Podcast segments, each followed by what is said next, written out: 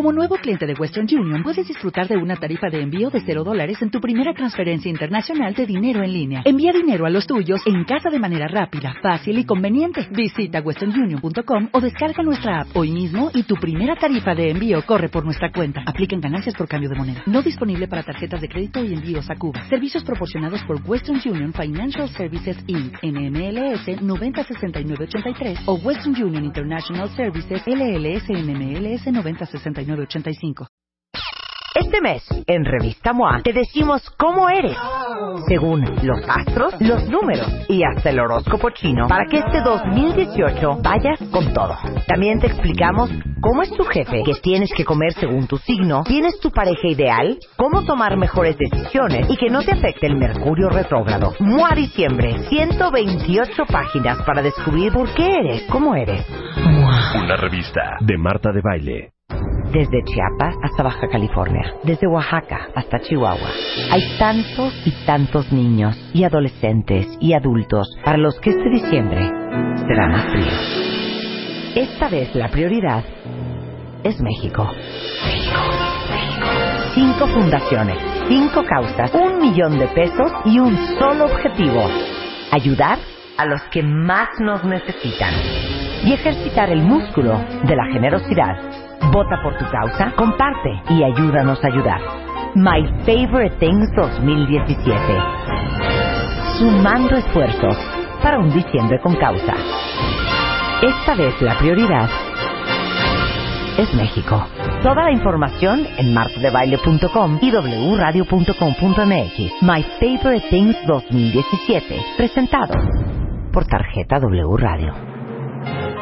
Oigan, cuentavientes, recuerden que seguimos a todo lo que da con My Favorite Things 2017. Esta vez la prioridad ya saben que fue México y es tan importante no perder la oportunidad de apoyar a los que más nos necesitan. Si ustedes ahorita entran a martadebaile.com y wradio.com.mx, pueden conocer las cinco fundaciones y votar por su favorita. Necesitamos que nos ayuden con su voto para tomar la decisión de a qué fundación le vamos a dar un millón de pesos. Y si ustedes también quieren poner su granito de arena, recuerden que tenemos nuestro crowdfunding en donadora.mx. Entren ahí y pongan My Favorite Things y pueden llevarse una de nuestras alegrías por apoyar una de las causas. Obviamente My Favorite Things 2017, presentado por la tarjeta W Radio. Estamos de regreso con lo mejor de Marta de Baile en W Radio. Lo mejor del año con Marta de Baile. En W. W Radio. Miren, este muchacho fue un éxito. Un éxito. Fue un éxito. No, hombre, fue el chico sensación. Y siendo tan joven, eh, Jonathan Gilbert es rabino. Es rabino judío. eh, trabaja para la comunidad judía sefaradí de México. Y hoy viene a hablar y a resolverles todas sus dudas sobre judaísmo. Qué maravilla. Entonces, en un momento más vamos a tener a, a- a Jonathan. A Jonathan. ¿Qué ibas a decir? No, nada. Es que yo ya iba a preguntarle algo a Jonathan. Bienvenido, dijiste- Jonathan. Hola, Marta, Te ¿cómo digo una estás? cosa, no sabes, y de veras quiero hacer un homenaje público, lo que te agradezco que estés aquí. Porque no es fácil que un rabino quiera venir, pues a platicar de muchas dudas que todos los que no somos judíos tenemos sobre el judaísmo, este, y, lo hacemos con todo respeto y admiración, porque yo te he contado que la mitad de mis amigos son paisanos, tengo una gran relación de amor con el judaísmo, este, y qué increíble Qué increíble que tengamos la oportunidad de escucharte y que todos ustedes, cuentavientes y nosotros, aprendamos de una religión que es eh, tan cercana aquí en México y en el mundo, porque hay grandes, grandes, grandes personajes que son judíos. Digo, me puedo ir desde el pop culture. Steven Spielberg es judío. Sí, claro. Este, Katzenberg es judío. Sí, claro. A ver, dame más, dame más. Eh, Bob Dylan. Bob, Bob Dylan, es Dylan, judío. claro. A ver, ¿quién más? Este. Uy. Como que, como que creemos que solo aquí en México hay judíos, ¿no? No. y aparte que son bien pocos. ¿Cuántos son, Jonathan? En el mundo somos menos del 0.2%. O sea, somos menos que el error estadístico de, las, de la demografía china. Yo, yo tenía, yo tenía entendido que hay como cuarenta y pico de mil judíos en México. Un poquito más de 40 mil. No es nada, nada. Sí, no es nada. Ahora sí que cómo se hacen sentir, Jonathan. Sí. No, neta, no es nada. Cuarenta mil y pico o cincuenta mil judíos en, en un país de ciento, ciento qué, 118 Millones de habitantes. Sí, muy poquititos, la verdad. Y además casi todos concentrados en la Ciudad de México y unos muy poquitos en Guadalajara y Monterrey. Oye, bueno, partamos de la premisa que tal. Ajá, ¿no? partamos de la premisa, premisa. que ya que ya sabemos esta parte introductoria donde para ustedes el Mesías no ha llegado, ¿no? Sí. Y su libro eh, máximo, Sagrado. su libro sagrado es la Torah, ¿ok? Entonces eh, sería muy padre también que la gente que tenga dudas empezara a lanzarse y a caerle con muchas preguntas. ¿Puedo hacer la primera? Puedes hacer Sí, todas la las primera preguntas. es tal Yo iba a hacer una, Rebeca, pero no, No. te preocupes, adelante. Gracias, Marta. A ver, vas. Mira, ahorita dijiste, trabajas para la comunidad judía sefaradi de México. ¿Qué es la diferencia entre sefaradi, ashkenazí? ¿Hay otra? ¿O no? Sí, sí, en México hay otras dos en realidad, son cuatro. A ver. Son la Sefaradí, Ashkenazí, Halevi Halevi. y, este, y Shami. Quiere decir simplemente de qué lugar vienen las comunidades. A ver, otra vez. En México, en México está el Ashkenazí, que son los judíos que vienen del este de Europa, de Rusia, de Polonia, de esos lugares. Está la Sefaradí, que son básicamente los que vienen de Turquía. Ujú. Está la Shami, que vienen de un lugar de Siria. Y están los Halevim, que vienen de otro lugar de Siria. Sí, respectivamente de Alepo y de Damasco. Ok, entonces ves, eso está interesantísimo. Venga. Dependiendo del ashkenazí, del sefaradí, del, del yiddish, ta, ta, ta, es el apellido. Exacto. Que ese es muy, muy típico, porque tú dices, Cohen, ah, Cohen es tal. Silverstone, ah, Silverstone es tal. Podemos hacer así una, una pequeña, un- eh, ¿nos puedes dar O- unos o- ejemplos? O, o Katzenberg. Katzenberg. Ajá, los Bergs, los Bergs, Los Bergs. los Stones, Los Claro. Inskis, ¿no? Ajá, los Inskis. Stravinsky. Sí, todos los nombres que uno como que le- de- se le rompen un poquito los dientes son Ashkenazim generalmente. Ajá. Son así como muy complicados, ¿no? Trachtenberg, Trotner, ese tipo de cosas son los Ashkenazim. Este, la razón es porque en realidad el judaísmo no tenía apellidos. Los apellidos fueron adoptados mucho más adelante. Entonces, pues eh, tomaron apellidos que son eh, que eran lógicos en el país en el que vivían. Por ejemplo, de los lugares Ashkenazim, muchos apellidos tienen un significado bastante bastante no importante, no hay muchos colores, por ejemplo, vas a escuchar los Green y los Reut y los eh, y los Weiss, que son colores, Ajá. simplemente nombres de colores. Eh, si te vas a otros lugares, pues podría ser que, que sea por el por el oficio, una cosa así.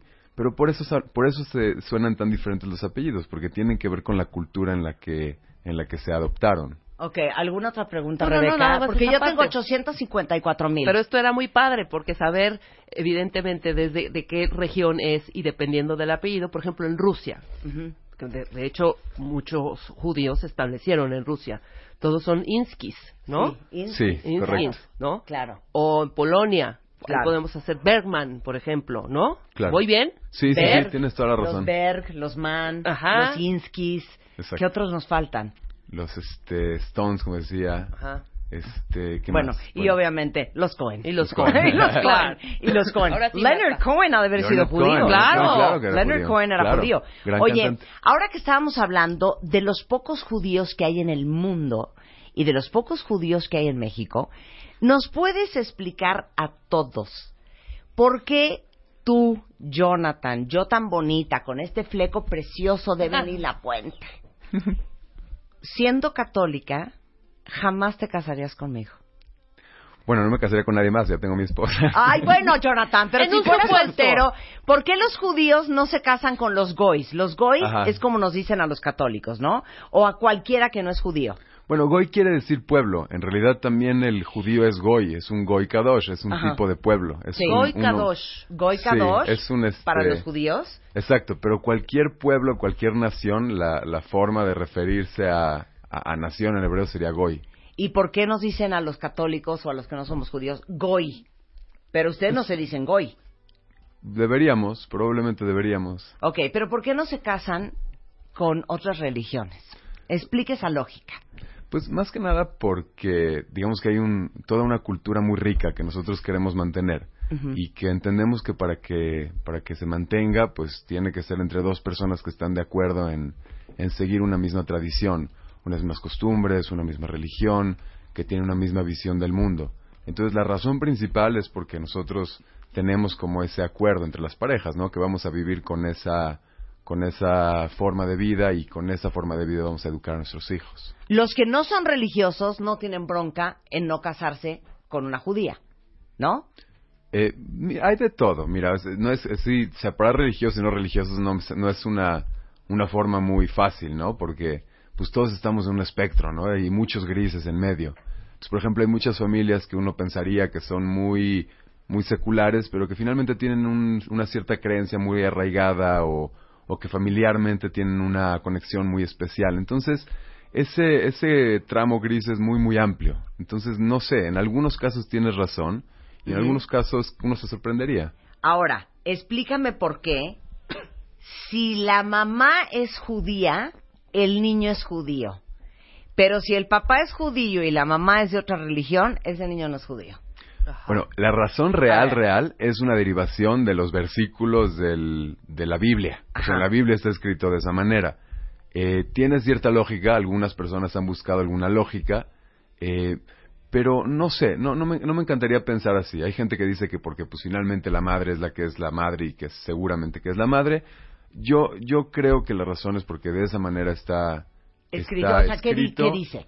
Está escrito, es una derivación complicada, no está escrita explícitamente, se refiere a una prohibición de que, de que no, de no, esta parte que decías de no casar y hace referencia a que los hijos de los hijos ya no serían tu descendencia directa, como diciendo que, que ya la, la, la relación se rompe del judaísmo una vez que el hijo es solamente hijo del hijo y no de la hija. Espero que no te Ok, haya confundido. No, no, no, es ya, una, ya, es una derivación complicada. clarísimo. Ahora, hay mucha gente que se convierte al judaísmo para poderse casar, ¿no? ¿Cuenta? Entonces, sí, claro, cuenta, porque yo digo, claro, yo estoy súper enamorada de Abraham, y entonces, obviamente, me quiero casar con él, y entonces voy a decir que, ay, me muero de ganas de, de convertirme en judía, y voy a convertirme al judaísmo, pero yo pienso, eso no es como un timo, porque en realidad ni tienes sangre judía, ni creciste con las costumbres judías, pero igual para ustedes vale, ¿no?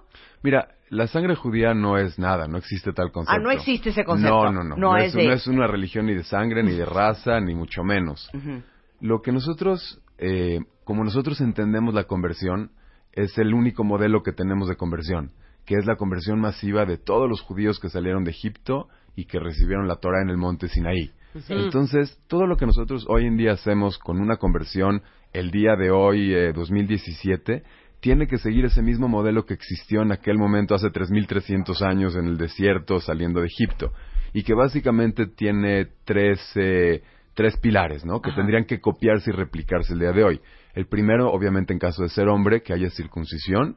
El segundo es que, obviamente, hombres y mujeres, que haya una inmersión en una alberca ritual que se llama mikvah o tevilá, que es, bueno, también tiene muchas derivaciones, mucho simbolismo, pero que uno tiene que entrar ahí, salir renovado con una nueva personalidad. Y la tercera cosa que es muy importante, que es obviamente la más sensible, que así como en el momento de la entrega de la Torah en el Har Sinai, el monte Sinaí, hubo una aceptación incondicional de los mandamientos, la persona que se convierte tiene que tener también una aceptación incondicional de los mandamientos. Por lo tanto, una persona que se quiere convertir para casarse no es una buena razón a menos de que también quiera tener una aceptación de los mandamientos. Que ahí realmente es donde se complica la cosa, porque los jueces pues tienen que decir sí o no Claro. y tienen que ¿Y preguntar. quién te acepta si eres una buena convertida? ¿Un rabino como tú? Eh, no, realmente hay, hay un, eh, una cosa que se llama como un tribunal rabínico. Ajá. Un tribunal rabínico compuesto por tres rabinos especialistas en este tema. Tendrían que hacer como la, la- el cuestionamiento, tendrían que hacer O sea, la examen investigación. sinodal. Sinodal, Así, ¿De qué dijo. Moisés cuando partió el, el- el- el mar? Y en hebreo y con comentaristas.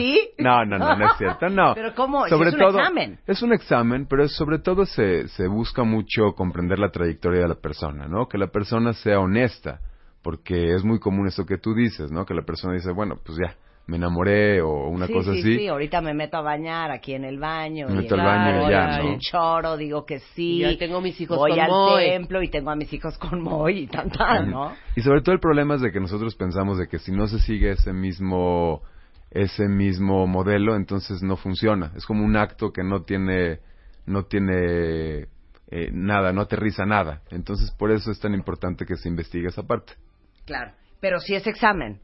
O sea, yo nomás me estoy acordando de Charlotte en Sex and the City, que Claro. se convierte al judaísmo, Exacto. y entonces le toca la puerta al rabino y el rabino no le abre, y va diario hasta que el rabino la pela. Y el rabino lo hizo porque quería ver qué tan interesada verdaderamente estaba en convertirse al judaísmo. Y sí le hicieron su examen. ¿Le hicieron su examen? Le hicieron su examen, Sí, claro que le Hay un su examen, pero yo pienso que más que nada el examen busca encontrar como la motivación de la persona. Habíamos de hacernos judías, hija. Y muy buenas personas, Eh, increíbles, amorosos. Los amo.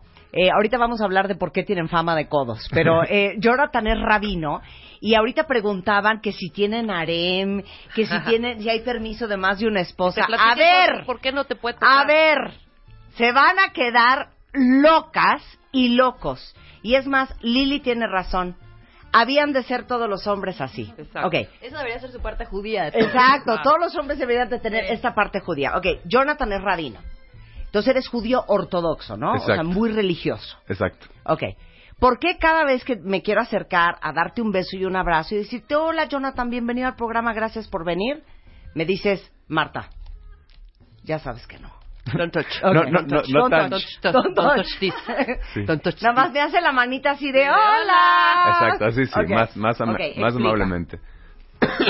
Mira, en realidad, este, hay una, hay una idea que la persona debe de mantener como su, su cercanía física exclusivamente para su pareja, para su esposo o para su esposa.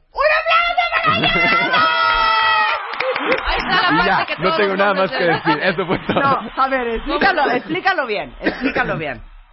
Mira, en realidad se puede como entender con una filosofía más amplia. ¿sí? El ver. judaísmo piensa que todo lo que son placeres físicos son buenos, pero que son también peligrosos y que son se pueden dirigir hacia un eh, hacia una meta adecuada. Sí, lo mismo sería con la comida y obviamente lo mismo es con la sexualidad.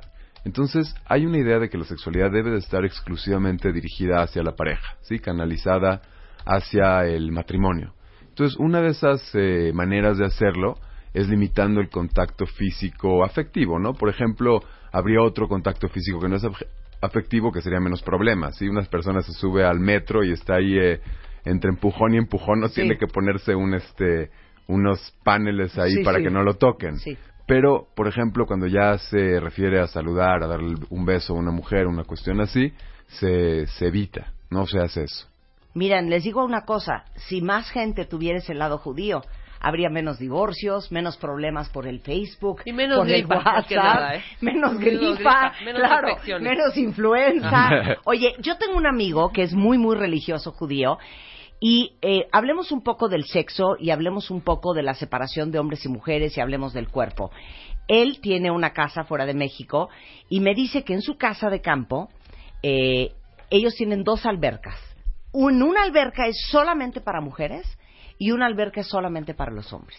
Y los hombres no van a ver a las mujeres en bikini o en traje de baño y las mujeres no van a ver a los hombres en traje de baño o en spiro. A ver, hablemos un poco de eso. Pues es un poquito continuación de lo mismo, ¿no? La idea de que una persona debe de, de mantener eh, su, su energía y su deseo para con su pareja, eh, pues tiene que tener todo este tipo de, de límites. Una persona, por ejemplo, si se va a la playa y va y está en la alberca y está con su, con su mujer que ya tuvo hijos y que ya está en los cuarenta y tantos y que evidentemente ya no tiene el mismo cuerpo que una chavita de 20 años, Sí. entonces pues esto empieza como a generar esa, esa otra cosa que no es deseable. Entonces Ajá. también hay una idea de cuidar la vista, de que la persona no esté eh, tampoco haciendo como esta, ni comparaciones, ni estar pensando en otras cosas. Ay, qué bonito. qué bonito. Pero entonces, ¿cómo? O sea, ¿vas a Acapulco Aplauso tú? también, la verdad. Sí, también. no, aplauso. ¡Aplauso! Lo mejor del año con Marta de Baile. En W. Hacemos una pausa rapidísimo, no se vayan porque hay mucho más que escuchar con lo mejor de Marta de Baile. Invierno 2017 en W Radio. Marta de Baile. En modo navideño. En modo navideño. 2017. Estás escuchando lo mejor de Marta de Baile en W Radio. Lo mejor del año con Marta de Baile. En W. Ahora, pero tú vas a Acapulco, Jonathan, ¿y cómo evitas ver a la chavirula de 22 años con un cuerpo infernal? Ajá. ¿Cómo Sí, le porque es natural del Pues hombre primero que nada, no, Sí. no, no vamos en este en diciembre. Sí, la, la primera idea es no ir en. eh, no, hay maneras de hacerlo, hay lugares. ¿Cómo? No van en Por ejemplo, sí, o buscar break. lugares, o claro, sí, No, exactamente. no, no, explícame eso. Mira, por ejemplo, nosotros nos gusta mucho, obviamente, también salir y eso.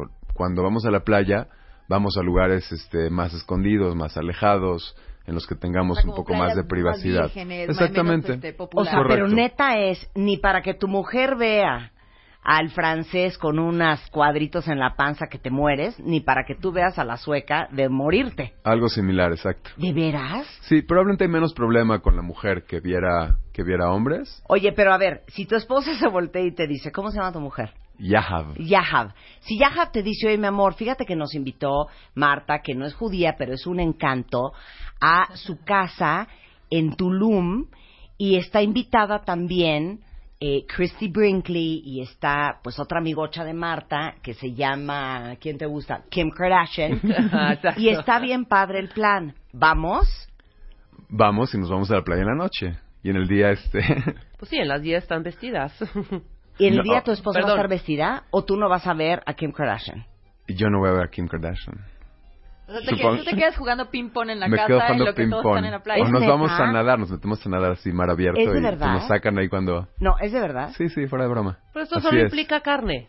Ahora, ¿tu Eh, esposa usa traje de baño? Este, sí, hay, hay unos trajes de baño especiales que son, que son, por ejemplo, con una manga, como si fuera una camiseta. De hecho, ya deberían todos usar eso, Pues incluso sí, por eh, de los- los- temas O sea, de como sol. una camiseta escualo. Como una camiseta escualo, como de surfista. Pierna, pierna. También como un short largo, como una, exactamente. O sea, como traje de baño de los Como traje de, los baño 30s. de los 30 Sí. o de los, este... O sea, un bikini no hay forma. No, No. no. ¿Y ustedes? A menos que tuviéramos una no. casa ¿Y privada. tú, Spido? No. ¿O boxer? ¿O boxer? Este, yo también y también con mi camiseta para el sol, pues no hay ningún problema. O sea, que no se te vean las chichis. Exacto. A ti tampoco. Que tampoco. No, no hay ningún problema ahí, pero Pero no te gusta enseñar. es- ¿Y las No te niñas gusta enseñar. igual? Sí, los ¿El mismo traje de chavirulos. No, niñas, niñas chiquitas no. Cuando ¿Hasta qué empiezan edad? a no sé si hay una edad definida específicamente, pero cuando empiezan ya a desarrollarse como mujeres. Ok, siguiente pregunta. ¿Qué onda con la peluca? Si han visto ustedes a las judías muy, muy, cató- eh, muy católicas, eh, muy religiosas, que de repente las ves en la calle, en el salón, en Polanco, aquí en la Ciudad de México, y traen peluca. Y son mujeres súper jóvenes, pero que no se les ve jamás el pelo. Explícalo de la peluca. Y la manga larga y la falda hasta el tobillo. Bueno, pues seguimos eh, un poquito en lo mismo, pero hay como una idea de, del recato, ¿no? El recato... A ver, déjame, voy a hacer un poquito Sí, más sí, larga sí. mi respuesta, ¿ok? Sí. Eh, hay una idea en el judaísmo de que la persona finalmente es un alma, ¿sí? Y creemos que la persona mientras más está mostrando su cuerpo es más difícil acceder a su alma. Quiere decir, si una persona está en bikini, pues muy pocos van a pensar, wow, qué, qué profundidad de, de persona, qué, Sí. qué gente tan, tan interesante. Sí, probablemente poca gente lo va a estar pensando. Entonces, la idea de- del recato, tanto para hombres para- como para mujeres, es que la persona pueda ser persona y no tenga que ser un cuerpo. Entonces, eso existe como, una, como un ideal. Parte de ese ideal eh, implica que la gente se viste de cierta manera. Como tú mencionabas bien, eh, pues son mangas, tal vez no largas, pero suficientemente largas, este, pantalones, faldas, lo que sea. Sí, cada cada comunidad tendrá un poco diferentes costumbres, cada lugar tendrá diferentes este leyes, pero la idea es la misma. Una de esas cosas que es existente desde tiempos bíblicos es la idea de que las mujeres se cubren el cabello. Se cubren el cabello como es un es una parte del cuerpo que es también íntima y que también es este digamos reservada para su pareja y la tienen cubierta, la Pero tienen no de alguna manera por cubierta. qué. Si el cabello o el pelo, pues no es pelo público, ¿cuál íntimo? Bueno, acuérdate que cualquier, acuérdate que cualquier parte que uno descubre después de un tiempo se normaliza, ¿no? Es lo que ahorita Sí, sí, vieron sí. muchos lugares, por ejemplo, en, eh, en Escandinavia, en Noruega, en, en diferentes lugares, que empezaron a argumentar que era absurdo que el, que el torso femenino fuera fuera una parte que estuviera cubierta y empezaron a ir a las eh, a los baños públicos y eso sin este sin camisa y sin brasier porque ellos argumentaban eso decían por qué o sea qué tiene de qué tiene de De malo, de, de de- malo qué tiene de diferente del, De del torso del hombre claro. no Sí. y es verdad o sea una parte que uno descubre finalmente se convierte en algo normal normal Y creo que también uno pierde mucho, ¿no? Acuérdate que el erotismo está en la imaginación y no en la y no en la vista solamente. Entonces, lo mismo con el pelo. Curiosamente, la cultura occidental deserotizó el cabello, cuando las culturas orientales es uno de los este de los órganos más seductores del cuerpo Sí, y lo claro, perdió completamente el el, el erotismo. occidente lo, lo pierde completamente Por eso, pero yo lo que no entiendo, porque aparte a veces eh, traen pelucas que Ah. son mejores que cualquier pelo. pelo. de cualquiera, Bueno, porque son ahí- pelucas naturales de mil- miles de dólares. Bueno, entonces esa, esa era la, primero la justificación real. Ahora, ¿qué pasa con el tiempo? Pues con el tiempo las mujeres dicen, sobre todo en, en lugares en los que había persecución y antisemitismo, y empiezan a decir, oye, un segundito, yo no quiero salir con este, con la cabeza cubierta con un, eh, con, al- con algo que se vea, sino que preferiría traer una peluca. Originalmente las pelucas no eran algo muy lindo, ¿sí? Parecían más como una escoba ahí en Sí, este, sí, sobre sí. la cabeza de las mujeres con el tiempo eso se convierte en lo que tú mencionas que es algo medio curioso, ¿no? Que resulta, creo que, como que el espíritu de la ley se pierde. Porque finalmente tienes razón, estas pelucas son realmente muy lindas y, Sí, sí, sí. y las mujeres pues terminan este viéndose de una forma que, que, que se ve como si fuera su pelo natural sea, y igual de probablemente- atractivas, Sí, claro. es verdad. Claro. Pero bueno, como Pero, pero la judía muy, muy, muy religiosa, entonces no traería peluca, traería el pelo tapado con un gorrito. o- Hoy en día ya no. Hoy en día ya se, se acostumbra mucho eso. No en todos lados. Hay todavía quien no está de acuerdo con la peluca. Eh, hay a quien no le gusta. Mi esposa, por ejemplo, nunca ha usado una peluca. Siempre ¿Y qué trae? se cubre el pelo con una como mascada. Una cosa así. Sí, muy similar a lo que tú vas a ver en, en imágenes de los eh, 50, 60 en Europa, ¿no? Que Sí, tienen como sí. su mascadita, una cosa así. Claro. Este, pero bueno, hoy en día está muy, muy, muy eh, aceptado el asunto Ok, también. pregunta. Hoy traigo un vestido, Jonathan, que es manga larga y básicamente me llega casi al tobillo. ¿Me lo puedo poner si soy tu esposa? Julia? No, hombre, tú ahorita como vienes podrías ir a Polanco y no te venden carne más que carne kosher. Sí, exacto. No, sí, sí, sí me lo podría poner. Sí, sí, 100%. Aunque es un vestido pegado. No, eso, eso, lo que tienes ahorita es perfectamente aceptable en la, Ah, ok, ahorita, En se- en la ahorita- ley judía. ahorita les voy a tuitear la foto. Yo lo veo tan poco aceptable, pero bueno. Ahora, hablemos de sexo. ¿Ustedes tienen sexo cuando quieren? Este, mira, hay cierta, lo mismo, seguimos un poquito con esta parte, ¿no? Y también para ampliar, como que hay un cierto ciclo en las personas que si uno no lo sabe manejar con cuidado, termina siendo cansado, aburrido, termina siendo fastidioso. Entonces el judaísmo tiene una cosa muy linda que se llama Tarata Mishpaha. Literalmente en ¿Cómo español, es? en, en español, Tarata Mishpaha quiere decir la pureza familiar. Y la idea es de que hay periodos de separación y periodos de, de cercanía entre las parejas. Sí, la parte principal de la separación es la parte durante la cual la mujer está teniendo su periodo y rabínicamente, porque esto que decía es bíblico, rabínicamente se extiende la prohibición durante algunos días más. Sí, unos días después de que termina el periodo, se, se cuentan unos días de, de no, de no este, regla para, para cerciorarse que ya terminó esto y por otras razones también. Pero esos, normalmente la, la pareja judía tiene como estos ciclos, ¿no? Unos ciclos en los que algunos días del mes va a estar junta y algunos días del mes se van a abstener de, de cercanía física. Pero solo Pero por es para no chotear. Para no chotear, bueno, en realidad el Talmud, que es como nuestro libro principal de interpretación de, de la Torah, de la Biblia, dice que las leyes de la separación entre esposo y esposa es para que la esposa sea tan querida y tan deseada ante los ojos de su esposo como el día en que se casaron. Claro. ¿Cuál es la postura del judaísmo ante la homosexualidad? El judaísmo prohíbe los actos homosexuales. Eh, obviamente reconoce que la orientación homosexual es algo que no es no es una elección ni mucho menos, por lo tanto, obviamente no no tiene un no tiene una postura respecto a la a la orientación. Y no obstante prohíbe la relación sexual homosexual masculina. Es que yo también tengo un amigo paisano que salió del closet y fue, o sea, devastador para su familia. Hoy vive muy tranquilo y de manera súper abierta y está casado con su pareja que es hombre, pero, pero sí me contó que fue algo súper fuerte para su familia porque ante la comunidad judía el, el, el ser gay y ejercerlo, este, pues no es aceptado.